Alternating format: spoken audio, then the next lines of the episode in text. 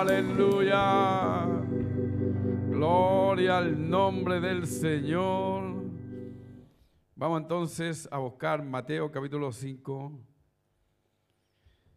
Queremos saludar a la hermana Rosita, mamá de César, que estaba conectada, y, y una hermana que se llama Gabriela, que antes caminaba con nosotros, también está viendo las reuniones hace varios días. Le enviamos un saludo a ella y a su esposo. Que el Señor les bendiga, hermano. Amén.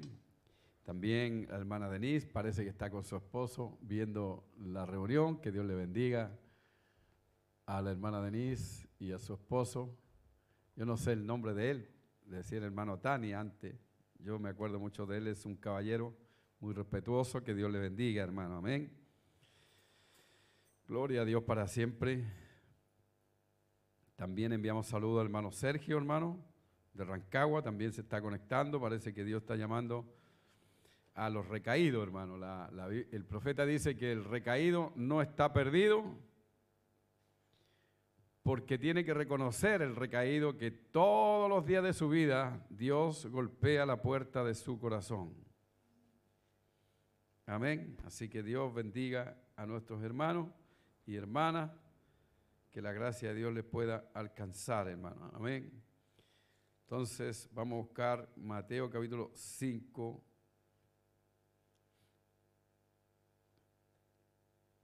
Gloria a Dios para siempre.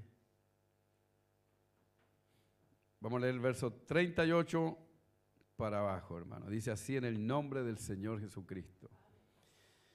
Oíste Oísteis que fue dicho ojo por ojo, diente por diente. Usted sabe, esa era la ley, ¿verdad? Pero yo os digo, no, resistáis al que es malo, antes a cualquiera que te hiera la mejilla derecha, vuélvele también la otra. Y al que quiera ponerte a pleito y quitarte la túnica, déjale también la capa. Y a cualquiera que te obligue a llevar carga por una milla, ve con él dos. Al que te pida, dale. Y al que quiera tomar de ti prestado, no se lo rehuses. Oíste que fue dicho, amarás a tu prójimo y aborrecerás a tu enemigo. Pero yo os digo, ahora eso fue la ley, ¿verdad? Pero esta es la, la ley de la gracia. Pero yo os digo, amad a vuestros enemigos. Bendecid a los que os maldicen. Haced bien a los que os aborrecen y orad por los que os ultrajan y os persiguen, para que seáis hijos de vuestro Padre que está en los cielos, que hace salir su sol sobre malos y buenos, y que hace llover sobre justos e injustos. Porque si amáis a los que os aman, ¿qué recompensa tendréis? ¿No hacen también lo mismo los publicanos? Y si saludáis a vuestro hermano solamente, ¿qué hacéis de más? ¿No hacen también lo mismo, también así los gentiles? Sed pues vosotros perfectos como vuestro Padre que está en los cielos es perfecto. Que Dios bendiga la lectura de su santa palabra. Vamos a orar. Padre Celestial, en esta mañana, Señor, te invitamos que tú seas el predicador. Te entregamos a ti la reunión cada vida que está mirando esta reunión, cada alma, Señor, que está conectada a través de este internet. Y todos los que estamos aquí, Señor, todos estamos necesitados de ti, Padre. Señor, todos nos entregamos a ti, nos sentaremos a la mesa y te rogamos que nos hables por los próximos minutos, algo que nos pueda ayudar, Señor, para salir allá afuera y hacer frente a las cosas que están pasando y a las cosas que se nos exigen a nosotros como cristianos, como cristianas, para caminar en estos días, Señor. Agradándote a ti en todo, Señor, te ruego que la unción del Espíritu venga y tú tomes el completo control de todo lo que yo soy. Señor, lávame, límpiame, purifica este vaso. Y Señor, usa el don para la gloria de tu nombre, Señor. Tú conoces la necesidad de cada alma. Señor, y lo que estamos pasando, Señor, te rogamos en esta hora tan extraña, tan especial, Que tú tengas cuidado de cada hermano y hermana, cada joven, cada señorita, cada niño y niña, Señor, que se congrega en este lugar y alrededor del mundo, los que creen tu mensaje, Señor, tu gracia les alcance. Oramos por la hermana Mónica, Señor, que tú, si está oyendo esta mañana, que tú le des un toque especial, Señor, y la saques fuera del tormento donde ella está pasando, Señor. Bendice los hermanos que están conectados. Hay algunos que están conectados, a veces, Señor, que ni siquiera sabemos que están conectados. Bendícele, Señor. Dios mío, y donde quiera que llegue esta voz pueda ser de bendición. Padre, queremos, no tenemos ningún mensaje nuevo, solo queremos repetir lo que dijo tu santo profeta y pedimos tu ayuda y tu bendición en el nombre poderoso de Jesucristo. Sana a todos los enfermos, liberta a los cautivos y dales una experiencia fresca a aquellos que están decaídos para la gloria de tu nombre, Señor. Muéstrate a cada uno de nosotros como el Cristo resucitado, Señor. Te, te pedimos tu bendición en el nombre del Señor Jesucristo. Amén. Pueden tomar asiento, hermanos. Gloria a Dios para siempre yo le puse un pensamiento, tienes que ser perfecto. No que a lo mejor, o tal vez, o si pudiera llegar a ser perfecto. No, el Señor le dijo, sed pues vosotros perfectos, como vuestro Padre que está en los cielos es perfecto. Así que no es un por si acaso, tú puedes llegar a lograrlo, o si, si, si, te quisieras disponer a hacerle empeño, a llegar a ser perfecto. No, no, tienes que ser perfecto. Amén, porque Dios solamente lidia en perfección. Amén, así que ese sería el, pensamiento en esta, en esta mañana y espero que Dios nos ayude, hermano. Amén. Son las 12, 16 eh, minutos, así que tengo poco tiempo, hermano. Ah, no, las 11. ¿Verdad que ese, está, todavía no lo arreglamos, hermano? Entonces, serían las 11 con 20. Así que esperemos no estar mucho rato, hermano. Amén. Así que Dios nos ayude, Dios nos guarde y que Dios nos bendiga, hermano. Amén. Creo que estamos viviendo en un tiempo muy, muy especial, ¿verdad? Bendito sea el nombre del Señor, hermano. ¿No, siente que estamos viendo un tiempo especial? Creo que es un tiempo muy diferente a todo lo que hemos conocido, ¿verdad? Gloria a Dios para siempre, hermano. Bendito sea el nombre del Señor. Quiero leer una cita de este mensaje, el evangelismo del tiempo del fin, a ver si podemos comenzar por ahí, hermano. Este mensaje se llama el evangelismo del tiempo del fin. En la página 27 el hermano Brana está hablando de este tiempo en particular y él dice, el mensajero del atardecer y también el mensaje del atardecer debe cuadrar con las condiciones del atardecer. ¿No piensan ustedes así? Este mensaje no se pudo haber predicado hace 40 años, no. El mensaje y el mensajero del atardecer tienen que cuadrar. Allá en aquellos días quizás no hubiera funcionado, pero tiene que cuadrar perfectamente con las condiciones del tiempo del fin. Sean convertidos, crean las señales del Evangelio. Ese es el mensaje de hoy. Laven sus almas en la sangre del Cordero y crean el Evangelio y crean las señales del tiempo del fin. Así que le damos la gloria a Dios por este mensaje, hermano. Amén, no podía venir en ninguna otra edad, sino que tenía que venir en esta edad y cuadrar con, el, con las señales, con el tiempo, con, con la condición del tiempo que estamos viviendo. Si hubiera venido hace 100 años atrás, no hubiese cuadrado con las condiciones, hermano. Pero las condiciones en las que estamos aquí, hermano, en este tiempo enfrentando todas estas señales terribles que se están viendo en el cielo, en la tierra, ¿verdad? En las naciones, la condición de la gente, la condición del mundo, ¿verdad? Y hermano, estamos a un minuto 20 de llegar a la medianoche en el reloj del tiempo, ¿verdad? en el reloj del Apocalipsis, hermano. Entonces estamos demasiado cerca del fin Y entonces la Biblia dice que antes que viniera el día grande y terrible de Jehová, Dios enviaría el profeta Elías, ¿verdad? Entonces Él ha enviado a este profeta para cuadrar con las condiciones del tiempo y, hermano, entrar en la escena del tiempo del fin. Entonces, cuando nosotros miramos la escena del tiempo del fin, acercándose más y más a aquel gran día terrible de Jehová y acercándose el rapto de la iglesia, acercándose el fin de todas las cosas, también tiene que haber un mensaje en este día cuadrando con las condiciones de este día, con las vitaminas suficientes para preparar a esa novia que estará en ese día en el rapto sin mancha y sin arruga, ¿verdad? Entonces, cuando la gente mira la condición, usted puede ver los programas de radio, de televisión, las noticias, todo el mundo está alarmado por las cosas que están aconteciendo. La oscuridad que hay en las naciones, las plagas que está viniendo en estos días, la mortandad a través del mundo entero. Hermano, no pueden parar esto, un enemigo invisible ha interrumpido toda actividad en el mundo entero, hermano, muchas, muchas, miles y miles y miles de gente muriendo, doctores muriendo, enfermeras muriendo. Es una situación lastimosa, hermano, gente muriendo en las casas y no hayan qué hacer con los muertos, hermano. Algunos los queman, otros los entierran a todos juntos, hermano. Es una cosa muy terrible la que está pasando solamente en esa área.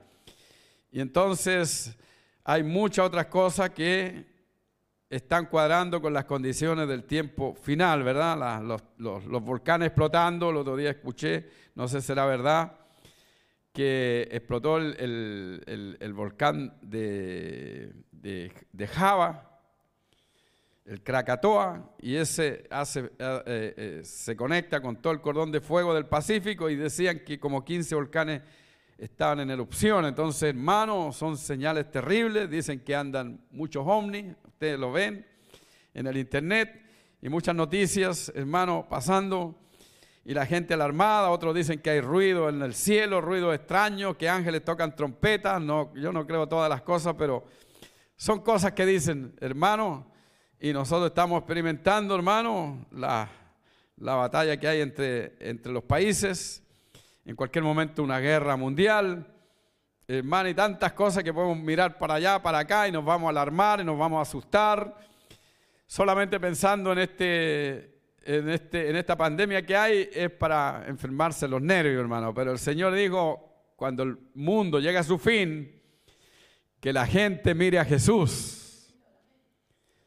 Cuando nosotros lo miramos a Él, entonces tenemos que apartar la mirada de estas cosas para mirarlo a Él. Y es posible verlo porque Él está resucitado de entre los muertos y está obrando según su palabra para este día en nuestros medios.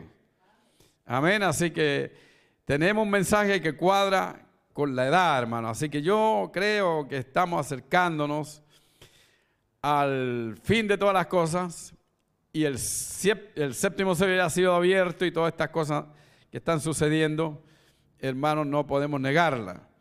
Así que le damos la gloria a Dios que nos ha escogido para salvación. Ese es su amor para con nosotros, hermano. Amén. Así que yo estoy admirado, por supuesto, de la gran labor del Espíritu Santo hoy día. Amén. Porque eh, si nosotros apartamos la mirada de las cosas del mundo para ver a Cristo, por fuerza, si miramos a través de la palabra, vamos a ver al Espíritu Santo obrando en este día. Y no lo podemos negar porque, porque es así. Él está obrando en este día. Y cuando el Espíritu Santo obra, entonces eso es Dios obrando, porque es el Espíritu Santo. Es Dios mismo obrando. Y cuando Él entra en su obra, en su labor, no hay nada que lo pueda parar. Así que simplemente, hermano, eh, como dice el profeta en el mensaje eh, Shalom, ¿se acuerdan que lo leímos para el año nuevo? Entonces el, profeta dice, este año nos vamos a enfrentar a la luz y a la oscuridad. Entonces él dijo, hay más oscuridad en este día que en todo los demás, los demás tiempos. Y mientras más nos acercamos al fin, más oscuridad en las naciones, ¿verdad? Como dijo Isaías, he aquí que tinieblas cubrirán las naciones, oscuridad, ¿verdad? Más sobre ti amanecerá Jehová. Entonces dice, nos enfrentamos a la oscuridad y también a la luz. Entonces, la oscuridad para el mundo, pero la luz para los hijos de Dios. No importaba cuántas tinieblas habían en Egipto, por tres días, hermano, el sol se les apagó. En los días de Moisés, dice que nadie se movió de su lugar, ni siquiera se podían ver las manos por tres días. Imagínense, hermano, ¿qué pasaría si sucediera algo así ahora? Eso fue literal allá. Ellos entraron en una, una plaga de oscuridad por tres días. Pero en Gosén, donde estaban los hijos de Dios, había luz. Entonces, las plagas no son para los hijos de Dios, ¿verdad? Así que hermano, no estamos en tinieblas, sino que nosotros estamos enfrentando un día de luz, porque la Biblia dice, habrá luz en el tiempo de la tarde. Y esa luz era la luz de Malaquías 4, Apocalipsis 10, Lucas 17, y esa luz es la que tenemos nosotros, hermano. Así que debemos apreciar lo que Dios está haciendo en este día, hermano. Amén. Tiene que haber un evangelismo que cuadre con el tiempo del fin. Amén. Y Dios ha enviado el evangelismo del tiempo del fin. Y nosotros estamos dramáticamente conectados en este evangelismo del tiempo del fin. Por lo tanto, tenemos que ser un pueblo muy agradecido de Dios, de poder ver lo que nosotros vemos y oír lo que oímos entender lo que entendemos y tener lo que tenemos, ¿verdad? Estamos llenos de esperanza por la gracia de Dios. Así que la gran labor del Espíritu Santo hoy, a mí me impresiona, hermano. Amén. Me impresiona porque es la apertura de los siete sellos, lo cual nunca había sucedido desde el principio del mundo. Ve, los siete sellos fueron abiertos por el Cordero en el cielo y fueron traídos abajo a la tierra por ese ángel poderoso de Apocalipsis 10 y verso 1.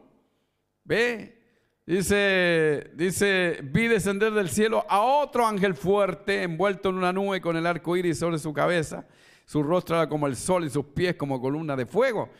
Y tenemos la fotografía del ángel del Señor ahí arriba, que se formó en Tucson, Arizona, y la revista Look y la revista Like y otras tanta gente le sacaron fotografía y podemos, hermano, testificar de que Dios se fotografió en esta edad para mostrar a la novia que estamos en el tiempo del fin y que Él todavía es el juez de toda la tierra y en Él mora toda la plenitud de la deidad.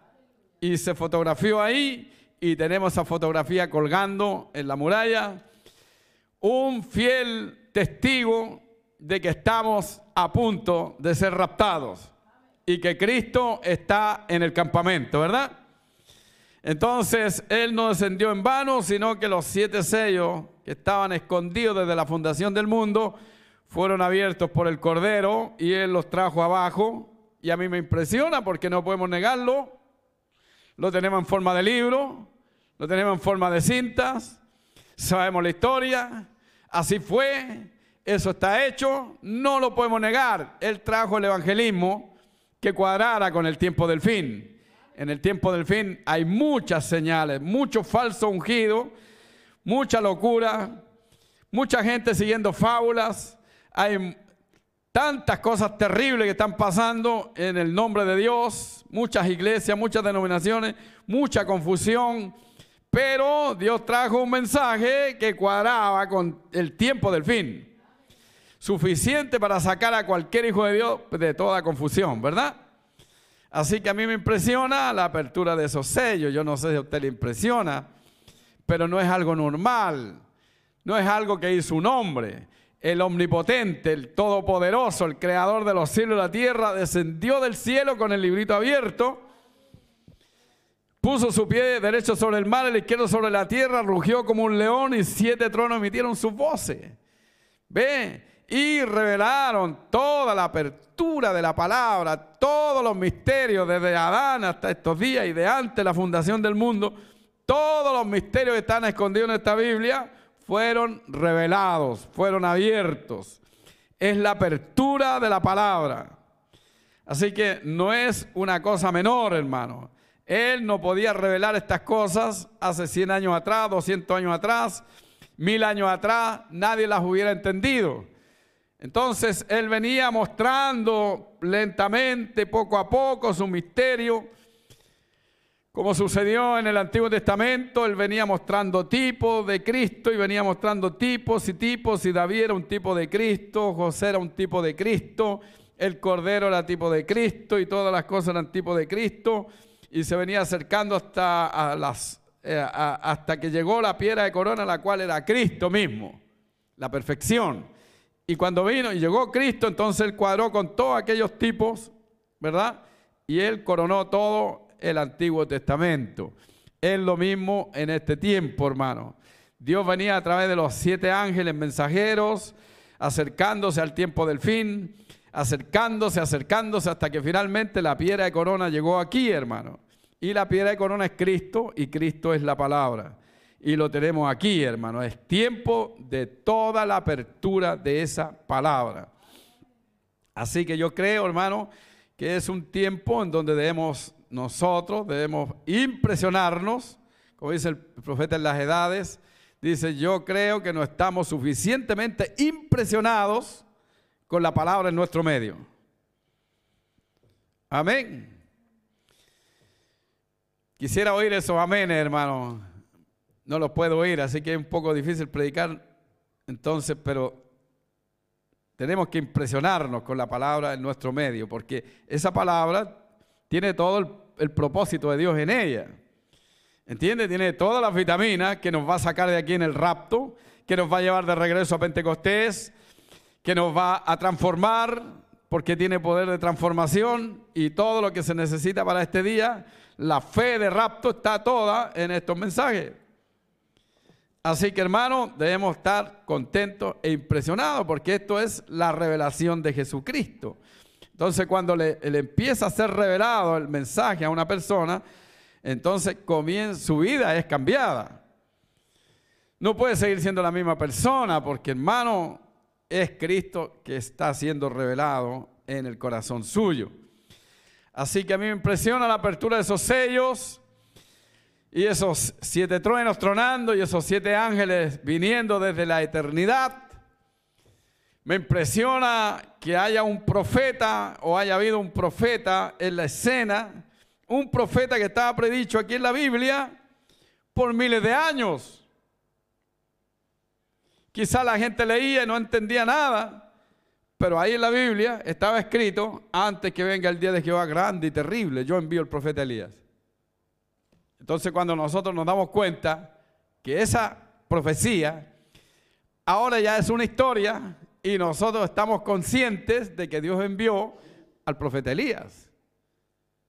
¿Entiende? Entonces podemos decir claramente Malaquías 4.5 se ha cumplido. Entonces Malaquías 4.6 se tiene que cumplir también.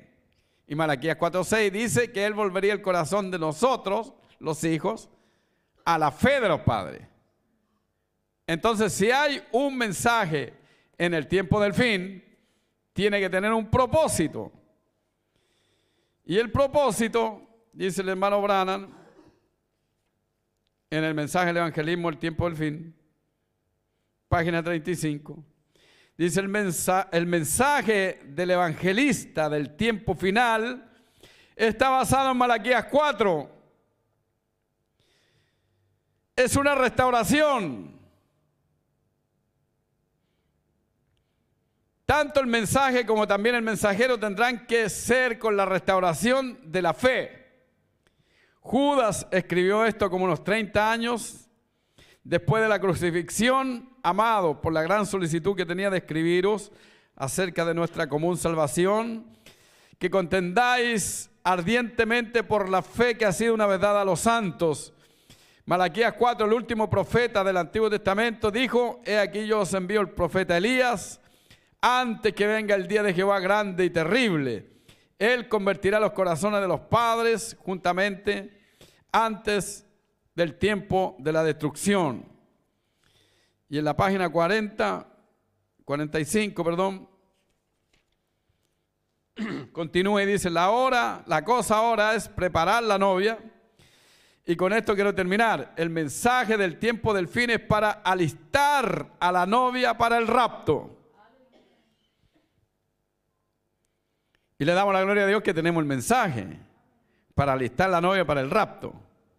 Amén. Hermano, piense lo que estamos hablando. Todo el mundo religioso quisiera ser raptado, pero no puede ser raptado si no hay una preparación primero. Ve, hay un casamiento, una cena en la boda del Cordero.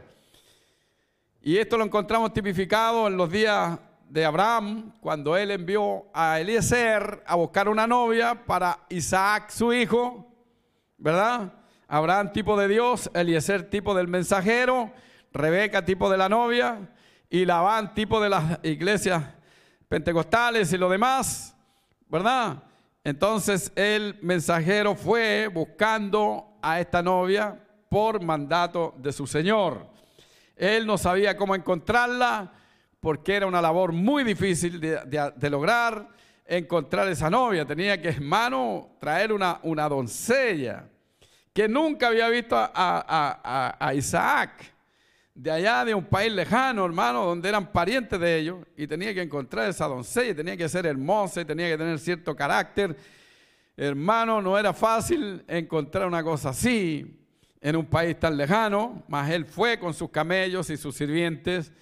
Llegó allá en la hora de la tarde, como este tiempo es el tiempo del atardecer, y se sentó allí y se inclinó a orar y le dijo, Señor, tú tienes que ayudarme porque yo no sé cómo hacerlo Ve, el mensajero no tenía nada que hacer, pero Dios o Abraham le había dicho, el ángel de Dios irá contigo.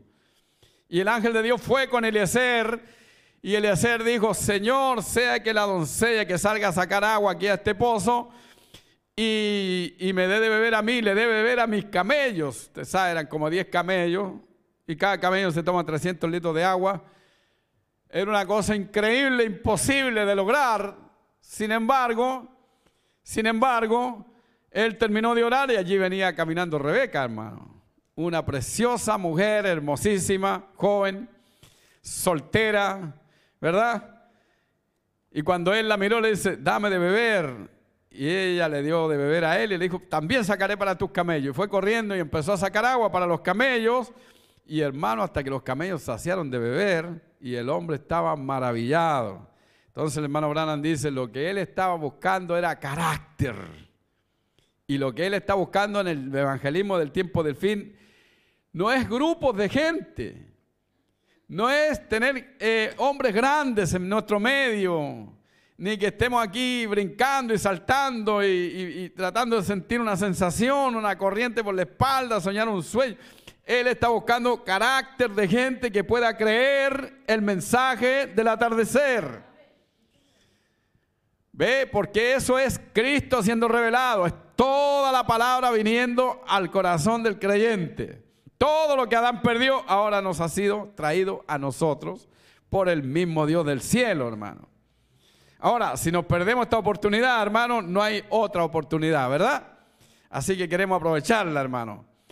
Así que simplemente, hermano, cuando él habló con ella, con la muchacha, y ella lo llevó donde sus padres, y ellos dijeron, preguntémosle a la doncella, y la doncella dijo, yo iré. Iba a ir donde nunca había ido, a la siga de un hombre que no conocía, se iba a casar con un hombre que nunca había visto, porque era predestinada por el Señor. Era Rebeca, ¿verdad? Y se fue a la siga del mensajero, como nosotros hemos ido a la siga del mensajero todos estos años. Ahora ese mensajero conocía a Isaac el Señor. Y nuestro mensajero conocía a Dios. Dios hablaba con él frente a frente, cara a cara, de labio a oído. Y él nos dijo cómo era nuestro Señor, el esposo, ¿verdad? Y hemos seguido al mensajero como Rebeca. Y en el tiempo del atardecer, hermano, él iba llegando, hermano, y allá estaba Isaac, que había salido al campo a meditar, porque tenía un dolor que había muerto su mamá, ¿verdad? Sara, y entonces ella levantó los ojos y vio a ese varón allá en el campo. Y ese varón era Isaac y le preguntó al mensajero, ¿quién es ese varón que se ve allá? Y dice, ese es mi señor Isaac. Gloria a Dios para siempre, hermano. Dice que se bajó del camello, se cubrió su rostro. Isaac la miró y, corrieron el uno al otro y se encontraron. Nunca se habían visto y fue un amor a primera vista. Y se casaron. Eso fue tipo del encuentro que tendremos con el Señor en el aire. Amén. Así que estamos muy cerca de eso, hermano. Gloria a Dios para siempre. No sé si usted se ve en el cuadro, hermano. Amén. Entonces los mismos camellos que ella le dio de beber fueron los camellos que la llevaron a donde está su Señor, ¿verdad? Y lo, lo, mismo que usted dice, amén, es el poder que lo va a llevar al encuentro con su Señor. Así que Dios les bendiga. Entonces, la cosa ahora es de preparar a la novia y con esto quiero terminar. El mensaje del tiempo del fin es para alistar la novia para el rapto. ¿Qué puede hacer? Según Malaquías capítulo 4, es cuestión de volverlos a la fe una vez dada a los santos. Volverlos a la fe de los padres. Los padres pentecostales en el tiempo de la restauración. Porque yo restauraré, dice el Señor. Ese es el genuino evangelismo del tiempo del fin. ¿Ve? Es una restauración de Pentecostés. Entonces, ¿cuál es la labor del ministerio? Alistar a la novia para el rapto de la iglesia. ¿Y cómo? Por medio de Malaquías 4, ¿verdad? Apocalipsis 10, Lucas 17, 30 y todo lo demás. Amén. Entonces, esperemos que Dios nos ayude.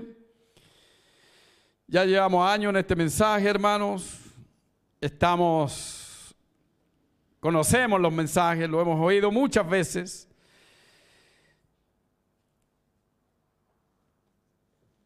Por lo tanto, no es extraño lo que yo le pueda leer o lo que yo les pueda decir.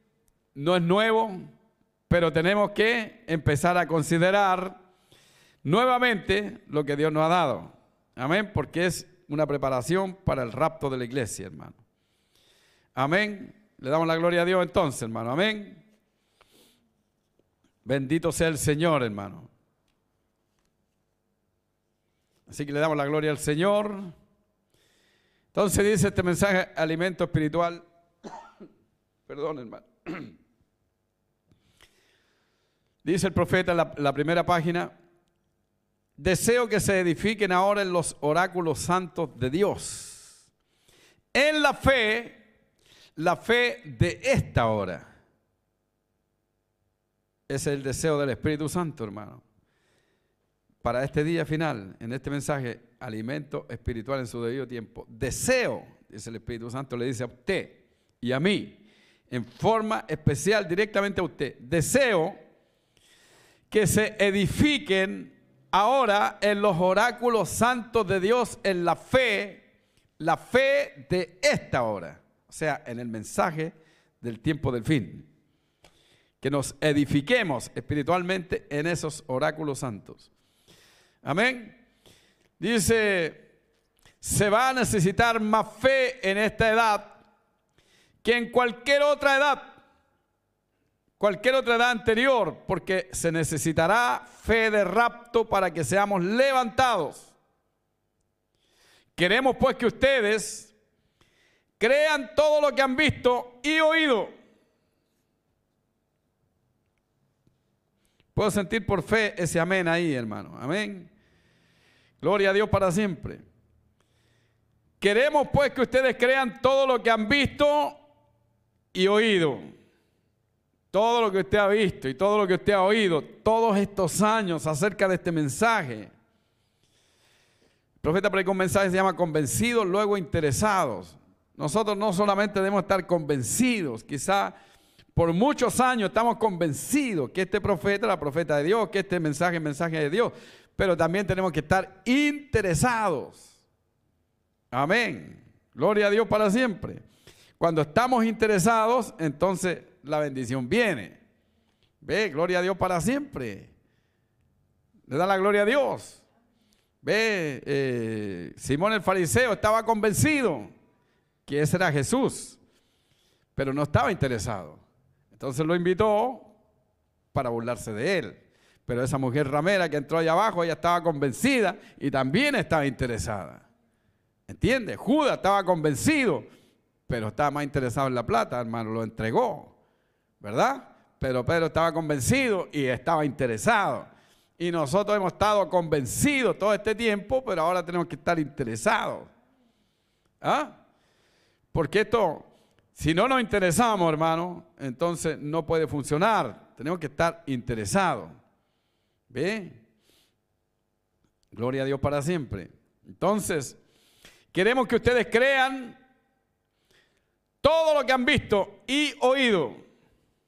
Y eso es que se trata este, esta mañana el mensaje, hermano. Tenemos que creer otra vez todo lo que hemos visto todos estos años y todo lo que hemos oído. Tenemos que creerlo con todo el corazón.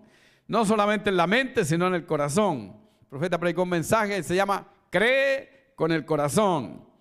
Y en la más grande batalla jamás peleada, dice el profeta, esto tiene que ser aceptado en la mente y luego creído en el corazón. Amén. Por eso el Señor dice, hijo mío, dame hoy tu corazón. El diablo trabaja en la mente humana, pero Dios quiere el corazón. Este evangelio es del corazón de Dios al corazón suyo, de corazón a corazón. Este mensaje es el amor de Dios expresado para usted. Y Él espera que usted esté completamente convencido y completamente interesado para poder Él trabajar con usted.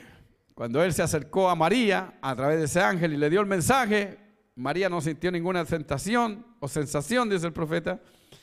Y sin embargo ella inmediatamente creyó y se interesó. Ve, mire. Y aquí esta mujercita, María, tenía que creer algo que jamás había ocurrido. Y este mensaje jamás había ocurrido. Porque no vino de la tierra, vino de la gloria de Dios. Entonces, para creer este mensaje, hermano, usted tiene que renunciar a toda otra fe o, credo que tenga antiguo, porque este mensaje no acepta ninguna otra cosa. Porque este mensaje es Cristo. ¿Ve? No podemos meter a Cristo en el templo que está lleno de otras cosas que adoramos, ¿verdad? Ve, gloria a Dios. Entonces es como cuando metieron el, arca de Dios en el templo de Dagón. Los, los, filisteos colocaron el arca de Dios en el templo de Dagón y ahí estaba Dagón y estaba el arca de Dios adentro de un templo, hermano. Los filisteos estaban felices pensando que habían ganado la guerra, pero por la mañana siguiente, cuando fueron al templo, encontraron que Dagón estaba en el suelo, hermano, en el piso, boca abajo, adorando al arca. Ve, entonces se asustaron y lo volvieron a levantar y al otro día no solo estaba boca abajo, sino que tenía las manos, los pies y la cabeza quebrada. Ve, entonces, hermano, Dios no acepta a otros dioses. Si usted va a ser templo de Dios, tiene que ser templo de Dios, dice. ¿Ve? Entonces, tenemos que amar a Dios por sobre todas las cosas, ¿ve? Todo lo demás tiene que morir. Entonces, estamos hablando de María aquí.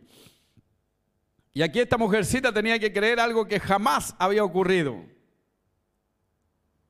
¿Ve? La única manera de creer esto es tener fe predestinada, hermano. Y usted la tiene por la gracia de Dios, ¿ve? Una mujer concibiendo un hijo sin conocer varón. Eso significa contrario a toda la naturaleza, a todo lo que usted puede imaginar. ¿Cómo va a tener un hijo sin conocer varón? Es imposible. Usted habla con todos los doctores y toda la ciencia. Eso es contrario a toda la naturaleza. Nunca puede ocurrir. Sin embargo, esta mujer tenía que creer algo que nunca, jamás había ocurrido. ¿De dónde sacó esa fe? ¿De dónde mismo ha sacado la fe usted para creer este mensaje? Ve. Dice, ella preguntó, ¿cómo serán estas cosas, mi Señor? Él le respondió, el Espíritu Santo a la sombra sobre ti. Y lo santo que nacerá de ti será llamado Hijo de Dios. Fíjense, ella no cuestionó eso. Ella dijo, he aquí la sierva del Señor hágase conmigo conforme a tu palabra. Si nosotros pudiéramos hacer eso, eso es lo único. Eso es lo que Dios ama. Esa es la única forma de estar bien con Dios. Aceptándolo en su palabra. Esa es la única manera que existe de complacer a Dios, es aceptar su palabra. Porque sin fe, imposible agradar a Dios.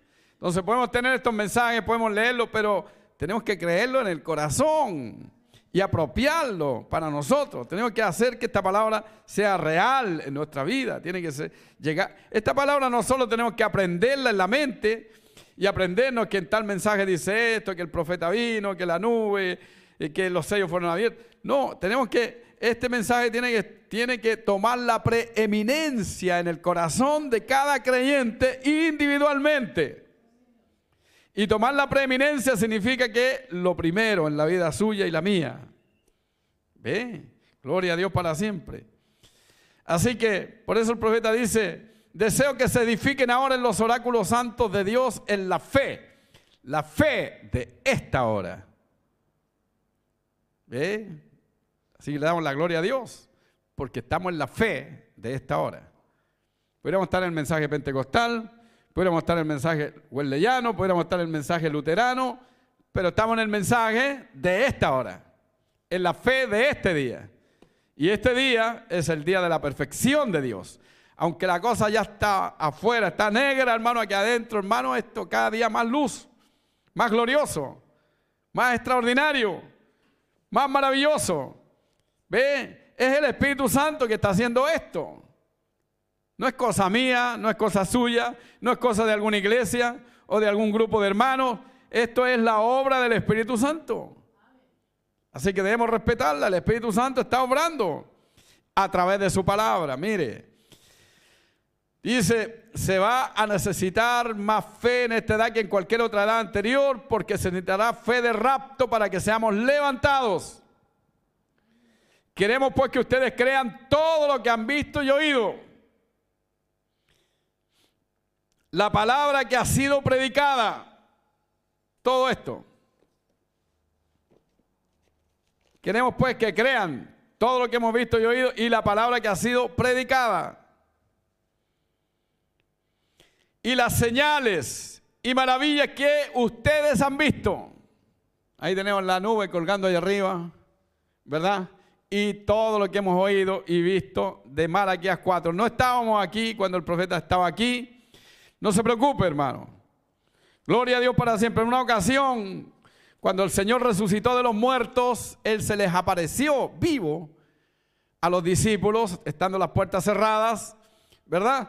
Y ellos, hermano, no habían creído a los que le habían visto resucitado y el Señor les reprochó la incredulidad y dureza de corazón porque no habían creído a los que le habían visto resucitado y el Señor les reprochó la incredulidad los encaró. ¿Por qué ustedes no creyeron a los que me habían visto resucitado?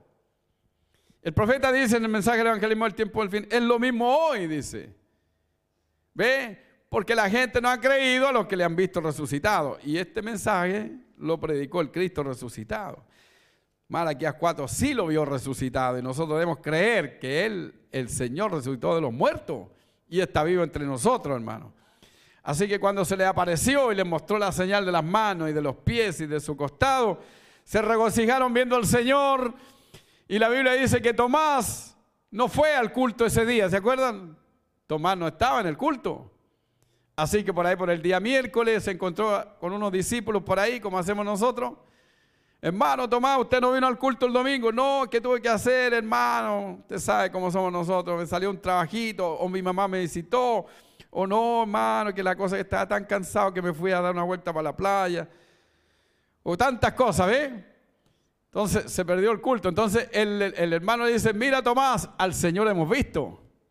No, dijo, yo lo vi cuando lo mataron y cuando lo enterraron, pero si yo no lo veo con mis ojos y pongo mis manos en su costado y veo las heridas de sus clavos, no creeré. ¿Ah? Bueno, gloria a Dios para siempre. Entonces, el próximo domingo, el Señor se les volvió a aparecer a puerta cerrada y ahí estaba Tomás. Y apenas el Señor se le aparece, ni siquiera se abrieron las puertas, hermano. Él simplemente se apareció. Él no tiene que golpear la puerta de su casa, él puede estar a su lado, puede aparecer aquí. en cualquier momento, hermano. ¿Ve? Dice el profeta que nosotros vamos a tener un cuerpo semejante al de Él. Vamos a hacer la misma cosa. Gloria a Dios para siempre. Entonces se aparece ahí y le dice, pasa a vosotros. Tomás, ven. Mete tu mano aquí. Toca mis heridas. Y no seas incrédulo, sino creyente. ¿Sabe qué hizo Tomás? Dijo, Señor mío y Dios mío. Y el Señor dice, ¿por qué has visto, Tomás, tú creíste. Más bienaventurados los que no vieron y creyeron. ¿Sabe de quién está hablando ahí? Está hablando de nosotros. Nosotros no estuvimos en el día cuando el Espíritu Santo se derramó en el libro de los Hechos. Nosotros no estuvimos los días cuando el profeta, eh, Dios lo estaba usando para hacer grandes milagros. Pero no hemos visto nada, pero hemos creído. Él está hablando de nosotros. Más bienaventurados los que no vieron y creyeron. ¿Ve? Tomás tuvo que ver para creer. Nosotros creemos para ver. ¿Cuántos pueden creer para ver? Tenemos que creer para ver. Abraham tuvo que creer para ver. Noé tuvo que creer para ver. Por 120 años siguió creyendo, creyendo hasta que vino la lluvia. Por 25 años siguió creyendo, creyendo, creyendo, sin ninguna señal. Solamente la palabra de Dios era su señal hasta que el Hijo vino, ¿eh? Gloria a Dios para siempre. Entonces, la única manera de, agradar a Dios es que creamos su palabra. Dice, Señor, yo la creo. Quizás no la entiendo, pero la creo. Ve, gloria a Dios para siempre. Y eso agrada al Señor. Es la única manera de agradarlo. Entonces, tenemos que creer para poder tener esta fe de rapto, ¿ve? Porque se necesita la fe de rapto para que seamos levantados. Entonces, Queremos pues que ustedes crean todo lo que han visto y oído. ¿Queremos tener fe de rapto en esta edad? Tenemos que creer todo lo que hemos visto y oído. La palabra que ha sido predicada y las señales y maravillas que ustedes han visto, deseamos que acumulen todo eso en sus corazones y consideren si es de Dios o no es de Dios. ¿Podemos hacer eso esta mañana, hermano? A través de la línea, estamos considerando si este mensaje es de Dios o no. Creemos que es de Dios, ¿verdad? Entonces debemos considerarlo y debemos atesorarlo. Bendito el Señor, hermano. Entonces es como el Elías de la antigüedad, el cual dijo, si Jehová es Dios, servirle. ¿Ve? Y si Jesús es el centro de todas las cosas, para el cristiano, entonces yo pienso que debemos soltarnos de todo lo demás y asirnos de Él. ¿Creen ustedes que pueden hacer eso, hermano? Soltarnos de todo lo demás. Ve, estaba hablando con una mujercita ayer, estaba muy angustiada, una hermana. Me decía, hermano, yo me siento perdida, yo voy a orar y, ella no puede salir libre porque ella piensa que Dios la, la desechó ella pensaba que yo, ella quería hablar conmigo y tenía miedo de que yo la iba a mandar al infierno. Y le dije, ¿cómo se le ocurre, hermana? Entonces ella va a orar con esos pensamientos. Dios no la puede alcanzar. ¿Sabe por qué? Porque ella ya está llena de pensamientos negativos. Entonces, por eso el profeta dice aquí, ¿ve? Dice, si Jehová es Dios, servirle. Y si Jesús es el centro de todas las cosas para el cristiano, entonces yo pienso que debemos soltarnos de todo lo demás y asirnos de Él. Entonces yo le decía, hermana, suelte esos pensamientos, no son de Dios, son del diablo. Son pensamientos negativos que la tienen ahí. Usted va a orar y está pensando, el Señor no me ama, he hecho tanto mal, he fallado tanto, estoy condenada, ¿qué voy a hacer? Me voy a volver loca, estoy enferma. Ay. Mientras tenga, te agarrada esos pensamientos, nunca va a salir libre. Tiene que confesar sus pecados. Porque la Biblia dice que Él es fiel y justo para perdonar nuestros pecados. ¿Ve? Y según la riqueza de su gracia tenemos el perdón de nuestros pecados. Entonces, la sangre de Cristo lava y limpia todo pecado. Entonces, cuando nos acercamos a Él, tenemos que soltar todos esos pensamientos negativos Ve y agarrarnos de la palabra, de lo que dice la Biblia. Dice, Él es el que perdona todas tus iniquidades y sana todas tus dolencias. No alguna, todas tus iniquidades. Cuando tú las confiesas y te apartas, entonces Él perdona todas tus iniquidades. Para eso es que Él murió en la cruz y derramó su sangre. Cuando nosotros no, no aceptamos esa sangre o cuando no estamos mirando lo que somos nosotros, ese sacrificio de Cristo no significa nada para ti. ¿Entendió lo que dije, verdad? Gloria a Dios para siempre. Si el sacrificio de Cristo significa algo para ti, entonces tú estás libre, sin pecado. Pero si tú mantienes tus pecados es porque el sacrificio de Cristo no significa nada para ti. ¿Qué le parece eso, hermano? A la conexión. ¿Ah?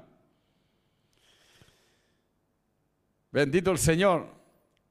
Recuerde, Él es el centro, Él es la estrella del norte, Él es lo último, Él es el absoluto. Y si Él es la estrella del norte, entonces hay una sola cosa que apunta hacia la estrella del norte y ese es el compás con el cual usted está navegando y el compás con el cual estoy yo navegando, procurando navegar, es la palabra. Y la palabra siempre lo apunta a Él. Ve el compás. Entonces vemos que el Espíritu Santo está trabajando de una manera impresionante, hermano. No es el hombre, es el Espíritu Santo que está trabajando. Así que le damos la gloria a Dios por eso, hermano. Tengo una cita aquí que quiero leer, cortita. 403 edades, resumen de la edad. Dice, pero ¿qué de la simiente verdadera? Aquí en este tiempo de toda esta oscuridad y confusión, ¿qué va a pasar con la simiente verdadera, con la novia? Dice, sucederá exactamente como hemos dicho. Ahora, no es que a lo mejor, no es que Dios va a intentar, no, sucederá exactamente como hemos dicho con esa novia. El pueblo de Dios está siendo aparejado por medio de la palabra de verdad procedente del mensajero de esta edad. En ella, en la novia, se encontrará la plenitud de Pentecostés porque el Espíritu traerá de nuevo a la gente donde estaba al principio. Y eso es así, dice el Señor.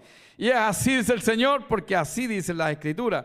Joel 2, 20 y tanto, hermano, aquí. Dice, vosotros también, hijos de Sion, alegrad y gozado en Jehová vuestro Dios, porque os ha dado la primera lluvia a su tiempo y hará descender sobre vosotros lluvia temprana y tardía como al principio, y las eras se llenarán de trigo, los lagares rebosarán de vino y aceite y os restituiré los años que comió la oruga, el saltón, el revoltón y la langosta, mi gran ejército que envié contra vosotros. Comeréis hasta saciaros y alabaréis el nombre de Jehová vuestro Dios, el cual hizo maravillas con vosotros, y nunca jamás mi pueblo será avergonzado. Ahora aquí dice que Dios va a restituir. La edad luterana no restauró la iglesia, más bien allí empezó la reforma. La edad de Wesley no restauró, la edad pentecostal no restauró, pero Dios tiene que restaurar porque no puede negar su palabra. Y esto no es la resurrección de la iglesia, es la restauración. Dios va a llevar la iglesia de nuevo a Pentecostés como era en el principio. Ahora, note eso, no es el hermano Jorge que va a hacer eso, no es usted que lo va a hacer, no es el grupo de allá que lo va a hacer, es el Espíritu Santo. El Espíritu Santo es el que lo hace. Y Él no falla, Él está aquí trabajando en eso. Así que no tenga miedo de nada. El Espíritu Santo lo está haciendo. Y Él no puede fallar. ¿No le da gloria a Dios? Seguro. ¿Usted cree que algún hombre ha hecho algo en este tiempo, hermano, para usted? ¿Usted cree que fulano de tal fue tan grande, un apóstol o esto, lo otro, o, el grupo de allá, o, aún el profeta. ¿Quiere que, que le lea lo que dice el profeta? Dice el ángel de Dios, página 11, dice, ahora la cosa más difícil que yo haya tenido que hacer alguna vez es hacer que un mortal le crea a otro. ¿Ve? Esa es la cosa más difícil, hacer que un mortal le crea a otro mortal. Dice, Sería bien fácil si ese ángel que me habló estuviera parado aquí en el púlpito esta noche diciéndole esto a ustedes. ¿Entienden? Se parara aquí el ángel de Dios, resplandeciente, y él estuviera hablando, sería bien fácil. La gente creería. ¿Ve? Diciéndole esto a ustedes, pues ustedes correrían hacia él y le adorarían. Ustedes querrían caer a sus pies. Él está parado aquí mirándolo de la manera, dice, que lo veo, dice. Cuando él llega, él es un gran hombre de aspecto severo, parado allí. Y yo sé cómo me siento. El profeta lo podía ver. ¿Ve? Pueden imaginarse usted el ministerio de ese profeta, hermano. Él está parado ahí predicándole. La gente, él, siente que la gente no le está creyendo. Es muy difícil hacer que crean. Y él mira para acá y ve que su ángel está al lado derecho, el ángel de Dios. Y él lo ve de aspecto severo ahí. Ve, él preferiría que ese ángel se parara aquí y todos lo vieran, pero no todos lo veían. ¿Entiende? Gloria a Dios. Pero amigos, nunca he hecho nada en mi vida. Ningún milagro. Ninguno de estos milagros en estos 21 meses que he estado aquí afuera, donde miles de ellos han sido hechos. Yo no, eh, no he realizado ninguno de ellos. Él es quien hace eso. ¿Ven? Él es. Yo no tengo nada que ver con eso. Es Él. Yo simplemente soy un portavoz para Él. Solo digo lo que Él dice. ¿Cómo sabría yo cuando la gente tenía fe y la gente no tenía fe? ¿Cómo sabría yo lo que ustedes hicieron hace 10 años o 20 años? Yo no sabría eso. Es Dios. Y todavía es Dios. Todavía Él está aquí llevando adelante este mensaje. Y eso es lo que el profeta dice aquí. El Espíritu Santo traerá a la iglesia de regreso a Pentecostés. ¿Ah? Y entonces el evangelismo del tiempo del fin es para volvernos de regreso a Pentecostés. Entonces, si nosotros consideramos estas palabras, tenemos que entender, entonces lo que estamos viendo aquí, que nosotros tenemos que creer toda su palabra en el corazón. Volver, hermano, a la, a la palabra de Dios. Decimos, no, si yo ya lo sé, ya lo, eso me fue enseñado tiempo atrás, pero tenemos que volver analizar eso y a creerlo y a edificarnos nosotros en los oráculos santos de Dios, considerando si este mensaje es la verdad o no es la verdad. Si es la verdad, entonces servirle a Él.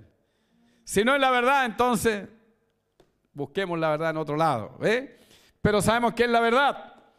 Así que hermanos, llegando a nuestro texto, el Señor dice, sed pues vosotros perfectos, como mi Padre que está en los cielos es perfecto. ¿eh? Entonces ahora, ¿cómo? Vamos a leer lo que dice el profeta. En el principio, Dios demandó perfección. Cuando Jesús estuvo en la, tierra, dijo, sed pues vosotros perfectos, como vuestro Padre que está en los cielos es perfecto. Y si usted nota la escritura que leímos, primero él dice, si alguien, si alguien te odia, ámalo.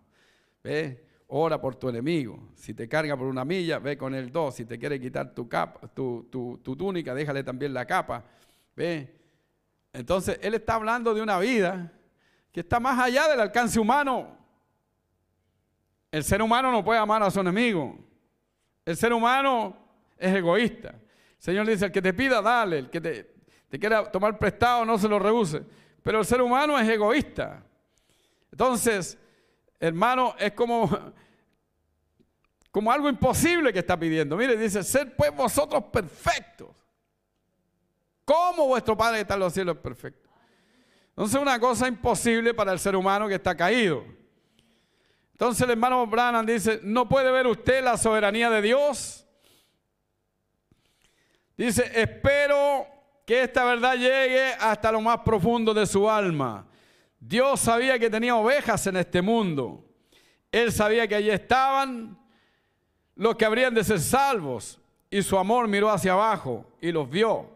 Por esta razón y por su previo conocimiento anticipado, Él predestinó una iglesia para que se encuentre con Él, para presentarse la gloriosa a sí mismo. Una iglesia que no tuviese mancha ni arruga ni cosa semejante, sino que fuese santa y sin mancha, según Efesios 5, ¿verdad? Dice, si Dios requiere tal iglesia sin mancha ni arruga, Él tenía que proveer algún camino. Seguro. Si Él le dice a usted, mira, Ama a tu enemigo. Si te carga por una milla, anda con él dos. Si te pide prestado, no se lo rebuses. Si el que te pida, dale. Ve, en otras palabras, sacar todo el egoísmo de uno y vivir para otros. Y luego dice, ser pues vosotros perfectos, como vuestro Padre que está en los cielos es perfecto, que hace salir el sol sobre malo y sobre bueno, y envía su lluvia sobre los malos y sobre los buenos. Él no hace distinción, Él bendice a todo el mundo. Y luego nos, pide a nosotros que seamos perfectos y lleguemos a ese, a ese punto. ¿Cómo podemos llegar a ese punto, hermano? ¿De dónde vamos a sacar los elementos? ¿De dónde vamos a sacar eh, eh, las cosas para llegar a ese punto, hermano? Entonces, Dios que nos demanda, no nos dice a lo mejor si puede llegar. Quizá, mira, inténtalo y trata por tus propios medios de llegar a hacer esto. Hermano, vamos a fallar. Él no dice así. Él manda, sed pues vosotros perfectos. Ahora eso es para usted, para mí, para todos. Todo creyente que va a ir en el rapto tiene que ser perfecto. Toda hermana tiene que ser perfecta. Usted tiene que llegar a ser perfecto. Entonces, ¿cómo Dios podía demandar algo así? Hermano, de la única manera que podía demandarlo es porque Él iba a dar los medios. Y de eso es que el profeta está hablando en este mensaje, ser pues vosotros perfectos. ¿Ve? Dios tenía que proveer. ¿Ve? Dios, si Dios quiere tal iglesia sin mancha ni arruga, Él tiene que proveer algún camino. Su justicia, su juicio no podía demandar tal cosa a menos que fuera posible. ¿No le da gloria a Dios? Seguro, seguro que sí. El hombre no lo puede hacer por sí mismo. Es un fracaso en su totalidad. Dios dio la ley para que el hombre viera que no lo podía hacer por sí mismo. ¿Ve? ¿Y cuánta gente hoy día vive por el legalismo, hermano? Tratando de hacer, tratando de hacer, manufacturando esto, eh, reprimiendo la carne y cuando en el corazón todavía tiene todas las, cosas del mundo viva. No es esa la manera. Por eso es que hay tanto dolor en este mensaje y tantas heridas y tanto legalismo, tanto daño que se ha causado, porque el legalismo mata. Pero la gracia es vida, hermano. Ve. Entonces Dios dio la ley y dijo, ojo por ojo, diente por diente, pie por pie, mano por mano, guardarás esto, guardarás esto otro, harás esto, harás aquello, esto, esto. Entonces, hermano, el hombre trató y trató y trató, y hermano, y no pudo, fracasó. Entonces Dios le mostró al hombre que el hombre no podía cumplir su pacto, ¿verdad? No podía guardar, no podía hacer nada, el hombre es un fracaso. Usted y yo somos un fracaso para comenzar. Y a partir de que usted es un fracaso, Dios tuvo que hacer un plan para que usted y yo como fracasos y fracasados pudiéramos tener un camino para poder ser perfectos, para poder vivir como Dios quiere que nosotros vivamos y quiere que lo reflejemos. ¿Ve? Entonces, así que Dios por su soberana gracia envió desde los portales de la gloria a su Hijo unigénito para que tomara nuestro lugar Recuerde, si él hubiera enviado al Papa de Roma para que lo lograra, él no lo hubiera podido hacer. Si hubiera enviado al arzobispo de Canterbury, no lo, pudiera, no lo, no lo hubiera podido lograr. Dice, si hubiera llamado al sumo reverendo, arzobispo universal, él no lo hubiera podido lograr. Cada uno de ellos hubiera sido rechazado como lo fue Judas Iscariote. Ellos no podían hacerlo porque ellos habían nacido en pecado, formados en maldad y habían venido al mundo hablando mentiras. ¿Ve? Y necesitados de Cristo para nosotros mismos. Oh, aleluya. Entonces vino de, los, de los portales de la gloria. Porque no envió Dios a su Hijo al mundo para condenar al mundo, más para que el mundo sea salvo por él. Él no era solamente un buen hombre, él no era judío ni gentil, no tuvo nada que ver con el sexo. El poder del Altísimo hizo sombra sobre la Virgen. Y ella concibió y dio a luz a Jesús. Él no era nada menos que Dios, el Todopoderoso, escondido en carne humana. Porque dice la Biblia, llamará su nombre Emanuel, que declarado es Dios con nosotros. ¿Entiende? Dios no podía enviar un hijo y ser justo y decirle, mira, tú vas a ir a morir por lo que hizo Adán. No, él mismo se hizo un cuerpo y él mismo descendió del cielo. En su mente eterna ya tenía esos planes secretos. ¿Ve? No hay dos dioses, no hay tres dioses, hay un solo Dios. Antes que el mundo empezara, él era llamado El, Ela, Elohim, el que existe por sí mismo. ¿Ve? Y ese gran Dios tenía sus pensamientos en su mente. Cómo él iba a redimir al hombre. Él sabía que el hombre iba a caer y todo. Él tenía sus planes, hermano. Así que cuando llegó el tiempo, simplemente, hermano, se creó un cuerpo en el vientre de la Virgen María. Y entonces, grande el misterio de la piedad. 1 Timoteo 3:16. Dios, el omnipotente, el todopoderoso, ha sido manifestado en carne. Y lo hemos visto, ¿verdad? dice la Biblia, y visto de los ángeles, ¿verdad que sí? Recibido arriba en gloria. Entonces, ¿qué era el misterio? El misterio de Dios era que Dios, ese gran Dios misterioso, estaba en un templo humano llamado Jesús. Y estaba caminando en la tierra y era Dios con nosotros. Dios, el gran Dios creador, con nosotros. Y Él vino para morir para nosotros, para que nosotros pudiéramos ser lavados en su sangre. Él vino para tomar tu lugar, mi lugar, de eso que estamos hablando eh, el día del, ¿cuánto se llama? Del Viernes Santo. ¿Verdad? Y entonces Él derramó su sangre e hizo posible que nosotros pudiéramos llegar a ser perfectos. Ahora mire, el, el hermano Branham cuenta y dice que cuando el hombre cayó, allá en el Edén, ya vamos a terminar luego, dice que echó todo el mundo a rodar, ¿verdad? Entró la muerte, entró la, vejez, entró la enfermedad, entró la confusión, entró el dolor, entró el pecado, el diablo tomó el control, echó todo el mundo a rodar y hermano, el hombre ahora tenía que arrancar de la tormenta, esconderse del león, hermano, y empezó a envejecer y entró el dolor, la enfermedad, y dice el profeta que cuando el hombre soltó la palabra de Dios. Una sola palabra de Dios. Fue tan terrible el dudar una palabra de Dios, porque la palabra de Dios no puede ser dudada. Que cuando Dios descendió, Él tuvo que, hermano, cumplir su propia palabra. El día que de este árbol de ciencia del bien y del mal comieres, ese día moriré. Fue tanto el dolor del Señor, hermano, porque tenía que cumplir su palabra que le dio al hombre un sustituto y mató un cordero para que su palabra no cayera en tierra, ¿ve?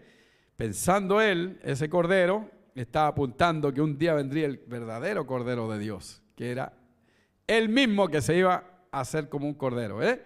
Así que nació en un pesebre como un cordero y se crió y era, era una señal, dice el profeta, tan grande que era Jehová llorando en, en pañales. Imagínense, una señal eterna, Jehová llorando en pañales y creció jugando la bolita y después trabajando con su padre, el carpintero.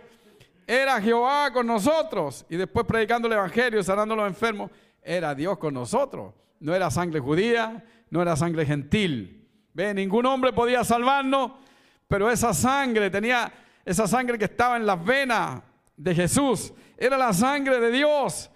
Sangre creada en el vientre de María por la palabra. Era un cloro que tenía todos los potenciales para tomar el pecado más negro y mandarlo a las manos inmundas de Satanás.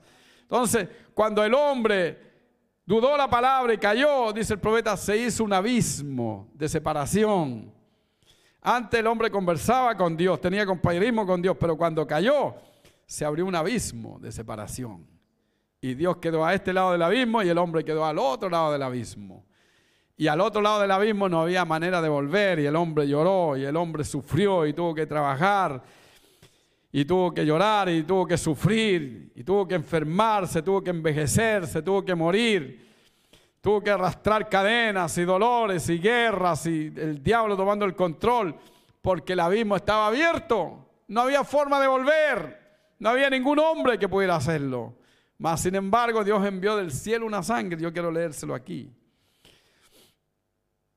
Pero Dios envió desde el cielo, ahora este Dios la simplicidad, hermano. Un cloro para el pecado era la sangre de su propio Hijo. Y cuando nuestros pecados confesados caen en el cloro de Dios. Ahora ve, no es una cosa de llegar de la denominación y sentarse en la silla de una iglesia del mensaje y empezar a aprender el mensaje ahí en la cabeza. No, primero tiene que haber una, una preparación. Dice el profeta, tiene que haber una preparación para esta vitamina que se le va a dar a usted, porque esta es una vitamina, hermano, que lo va a llevar hasta la misma gloria. No se le puede dar a una persona pecadora. Entonces Él hizo una preparación, ¿ve? Y envió a Cristo. Entonces para que cuando nuestros pecados confesados son echados en la sangre del Cordero. Pero para confesar los pecados tiene que haber un arrepentimiento en el alma con gemidos que proceden del corazón, mirando hacia atrás todo lo malo que hicimos. Desde que tenemos uso de razón para acá hemos hecho puras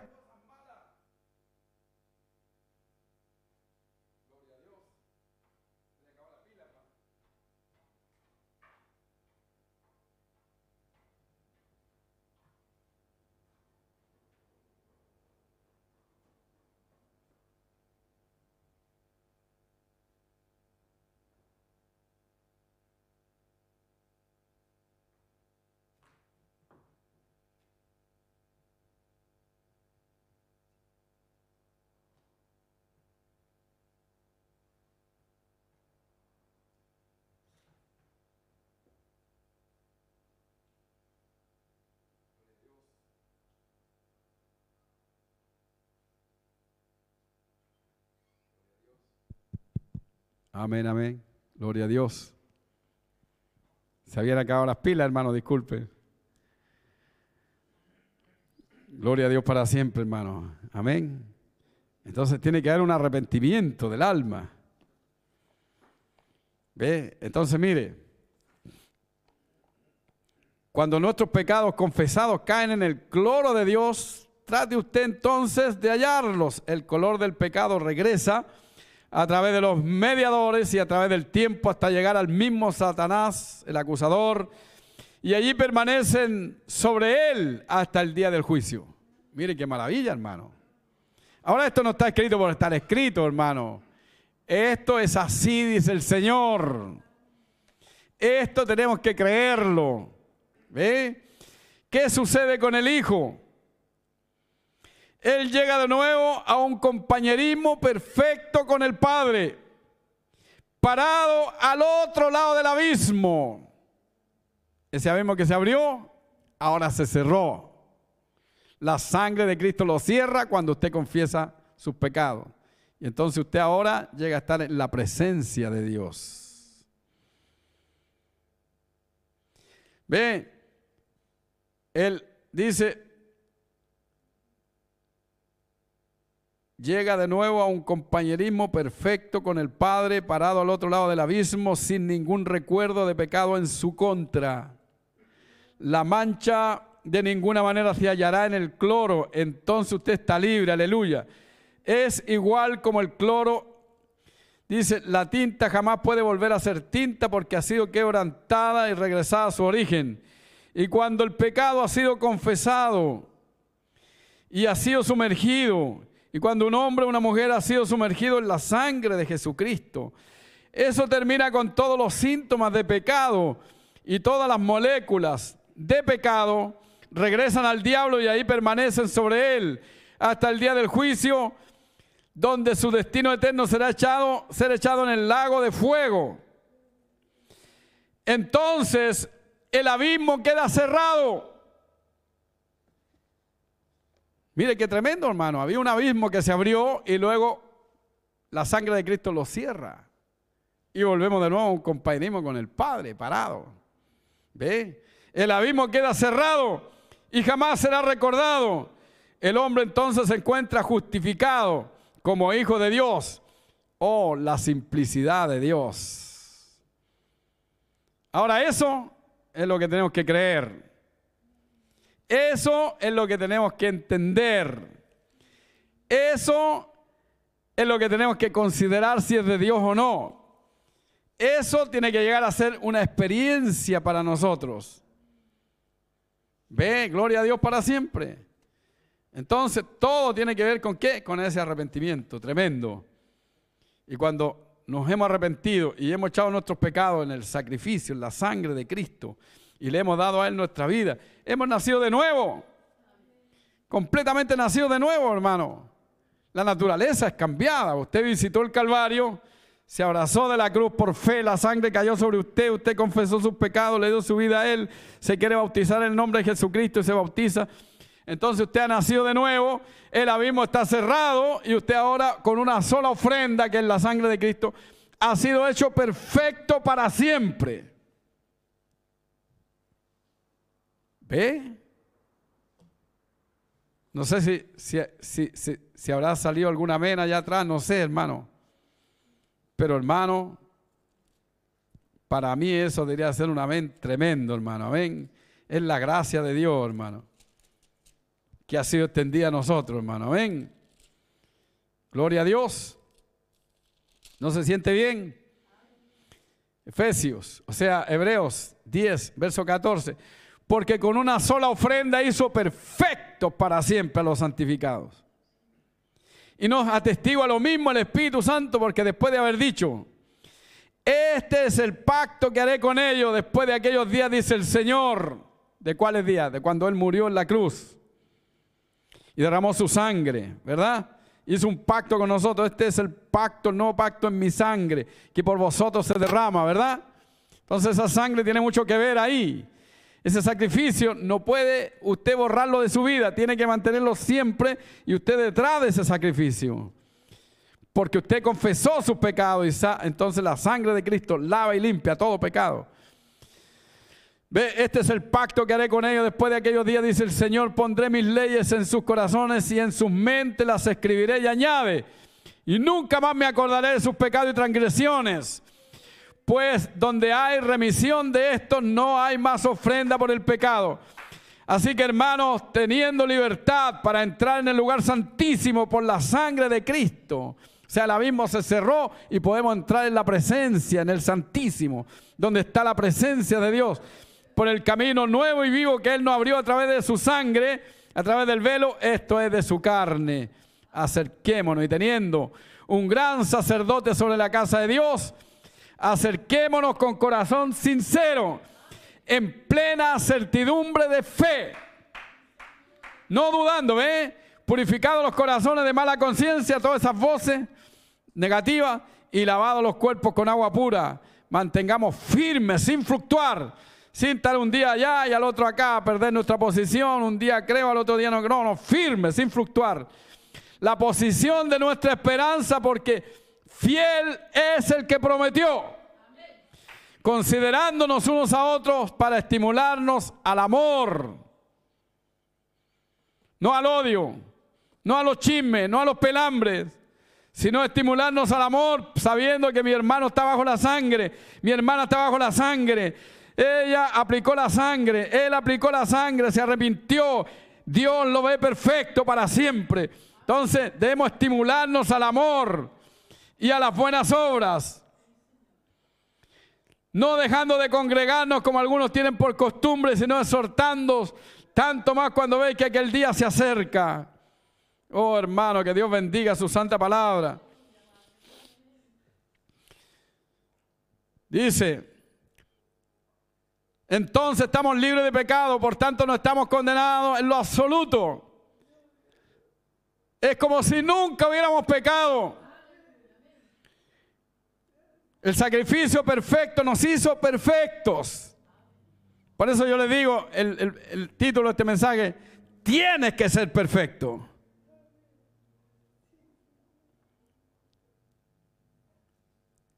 Pues Jesús dijo, ser pues vosotros perfectos como vuestro Padre que está en los cielos perfecto. Entonces no hay nada más que hacer. No hay nada más que hacer, está hecho. Dios puso el sacrificio y usted lo creyó. Ve, tenemos primero que examinar lo que Él hizo por nosotros aquel día en el Calvario y ahora qué debemos hacer nosotros por Él. Lo que debemos hacer es que tenemos que aceptarlo, no decir, bueno, yo agradezco que Él murió allá en la cruz. Tenemos que aceptarlo. Y aceptarlo aceptar su persona a Cristo en nuestro corazón. Sed pues vosotros perfectos, como vuestro Padre está en los cielos perfecto. Entonces no hay nada más que hacer, sino que ya somos hechos perfectos en la presencia de Dios. Ahora ahí es donde perdemos nuestra posición si no vigilamos y tratamos de mirar al pasado lo que éramos. Y mientras miremos lo que éramos, el sacrificio no significa nada para nosotros. Oh, ¿no lo pueden ver iglesia? La congregación dice amén. Yo no intentaría hacer eso, yo no puedo. Ni tampoco ustedes, es inútil intentarlo para empezar, ustedes están perdidos mientras tengan su mirada en lo que ustedes han hecho, pero no miren lo que ustedes han hecho. Miren lo que Él hizo por ustedes aquel día en el Calvario. Pagó el precio y dejó la pregunta del pecado resuelta. Sus pecados como la grana son blancos como la nieve, rojos como el carmesí, blancos como la lana. Ustedes por tanto no tienen pecado, ustedes están perfectamente sin pecado. No importa lo que ustedes hayan hecho, escuche, o lo que hagan. Ustedes aún no tienen pecado.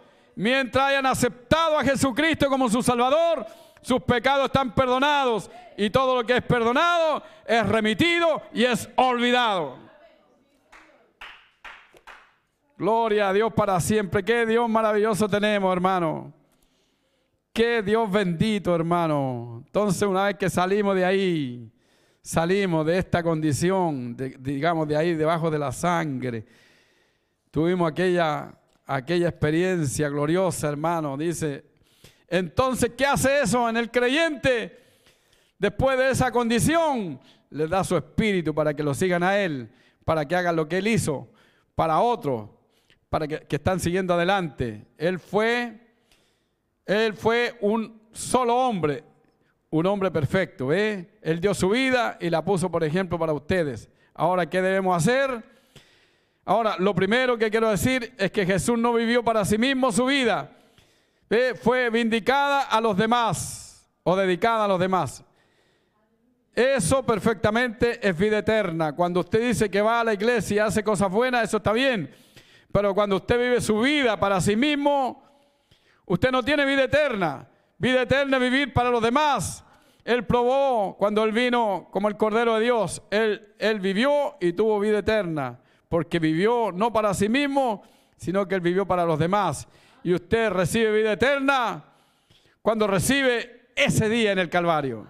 Usted ya no vive para sí mismo, usted vive para los demás. Y ahí usted lo puede seguir leyendo Dice, viva para ese hombre que lo odia. Él no podía demandar eso si no le da un día en el Calvario, ¿eh?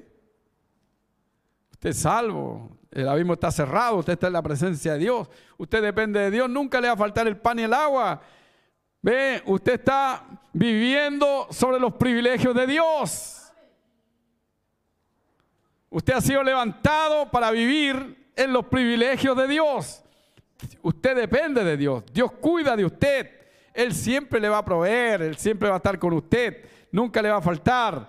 Entonces la vida de Dios en usted hace que usted crea la palabra, hace que usted ame la palabra, hace que usted viva la palabra, hace que usted deje de pelear, deje de robar, hace que usted ame a su enemigo, hace que usted ore por ese que lo, lo quisiera matar, hace que usted le dé a ese que tiene necesidad, le preste al que le pide. ¿Ve? Es la única manera de hacerlo, hermano. Sed pues vosotros perfectos como vuestro Padre que está en los cielos es perfecto. Espero que esto le ayude a entrar a un lugar.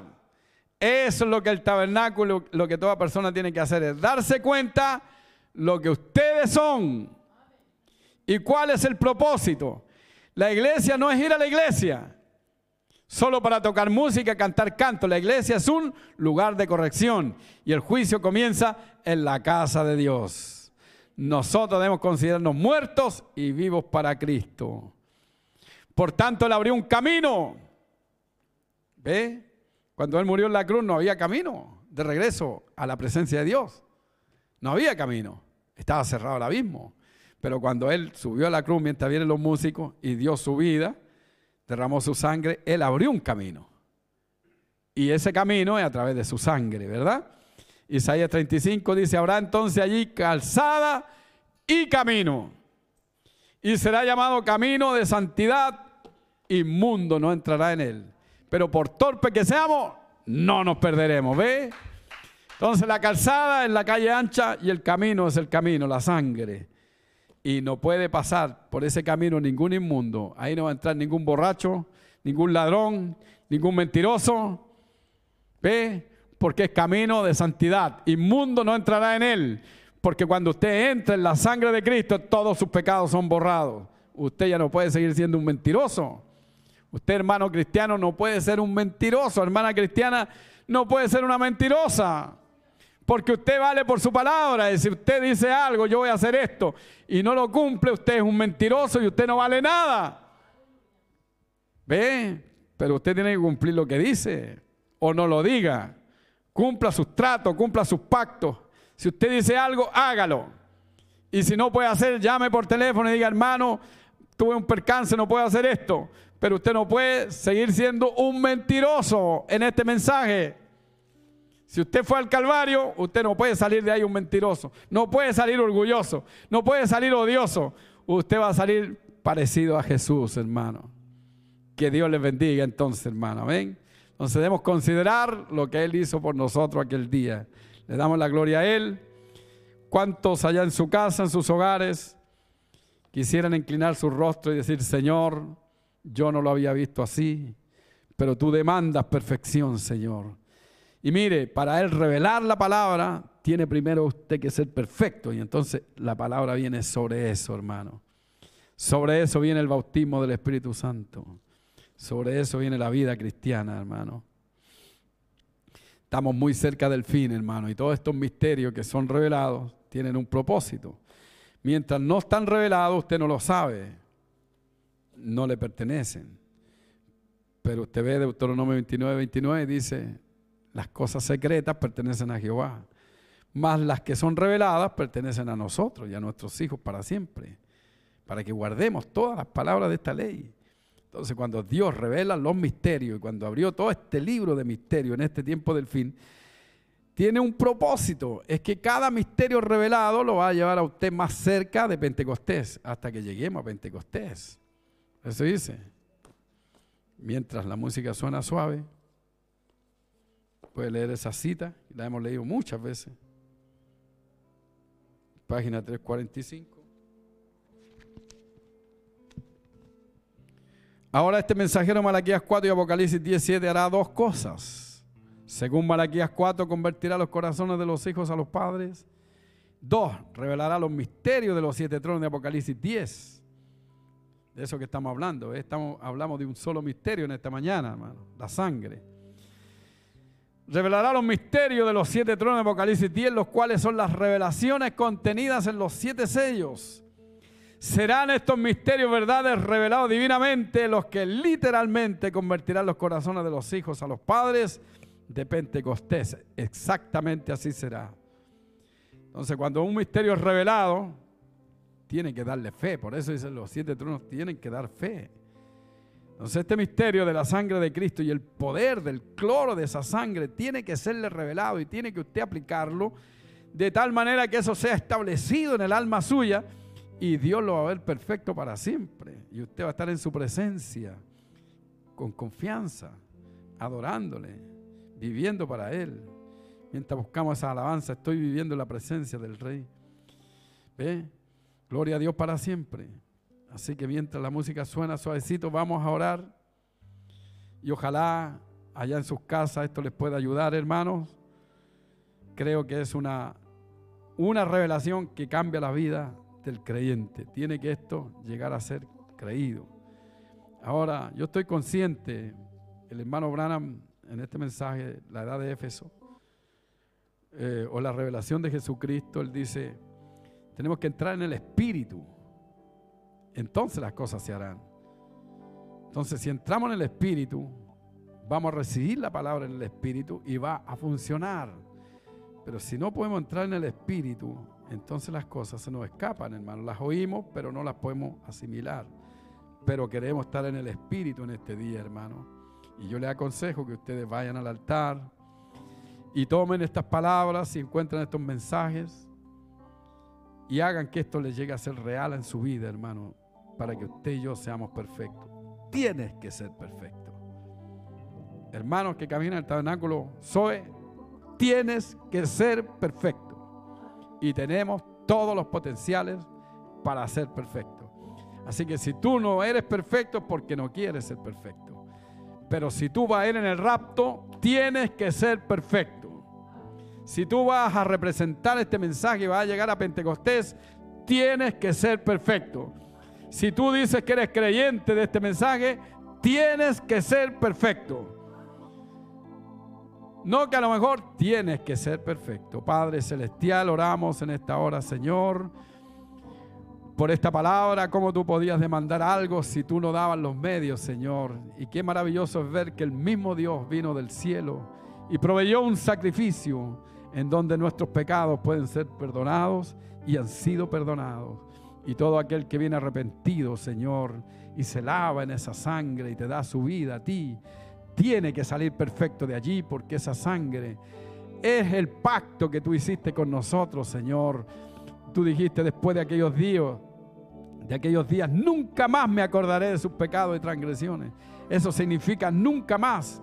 Los pecados fueron a las manos inmundas de Satanás y allí permanecerán hasta el día del juicio, donde Él será juzgado. Porque nosotros, Señor, vinimos a este mundo, no buscamos venir de esta forma cuando llegamos aquí. Esto ya estaba pervertido y en pecado, Señor, pero tú diste un camino, una sangre preciosa, que habla mejores cosas que la sangre de Abel, Señor habla perfección para nosotros, Señor. Habla de rapto, habla de perdón, habla de vida eterna, habla mejores cosas, Señor, que la sangre de Abel. Habla de compañerismo con el Padre, habla que el abismo fue cerrado, habla de que estamos en la presencia de Dios, habla de que es posible estar en esa presencia, entrar en el lugar santísimo esa sangre, Señor, allí permite que tu pueblo se pueda esconder en esta hora, Señor, que estamos pasando por esta gran pandemia. Allí no entra ninguna plaga, Señor. Oh, allí no entran los borrachos, allí no entran los delincuentes, Señor. Allí, Padre Celestial, está la, la iglesia del Dios viviente que ha sido lavada en la sangre en esos lugares celestiales, Señor. Toca a cada hermano, cada hermana, ábrele los ojos, Señor, y crea en cada uno de ellos una hambre y una sed tremenda por estar en ese lugar. Si es que no han llegado y los que han llegado, permite que exploten esta mañana con un avivamiento fresco, Señor, levantando manos al cielo, sabiendo que Dios se olvidó de nuestros pecados cuando fueron confesados. Gracias te damos en esta mañana, Padre Recibe la gloria, Señor. Cada hermano que está a través de la línea, que sea tocada su alma, que sea sanada su alma, que reciba nueva fuerza, Señor. Dios mío, Padre, que amanezca un nuevo día, Padre. Que la luz del Evangelio resplandezca en sus corazones.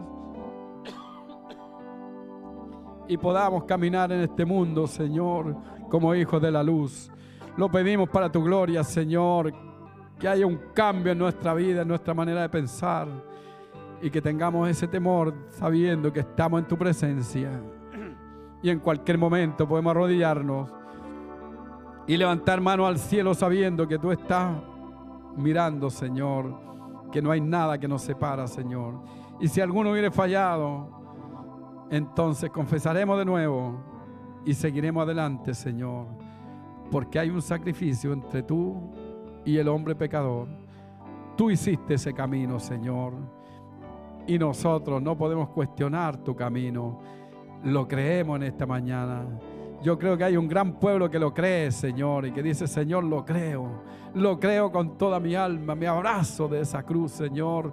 Allí estarán mis esperanzas. Allí estará mi refugio. Allí estará mi confesión. Ahí estaré escondido, Señor, de todas estas cosas que pasan en este mundo. Y seguro, Señor, que eso me ha librado del juicio del trono blanco y me llevará en el rapto de la iglesia.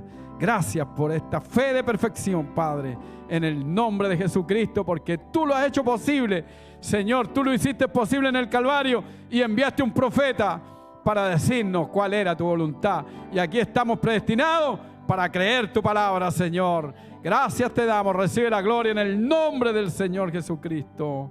Amén y amén.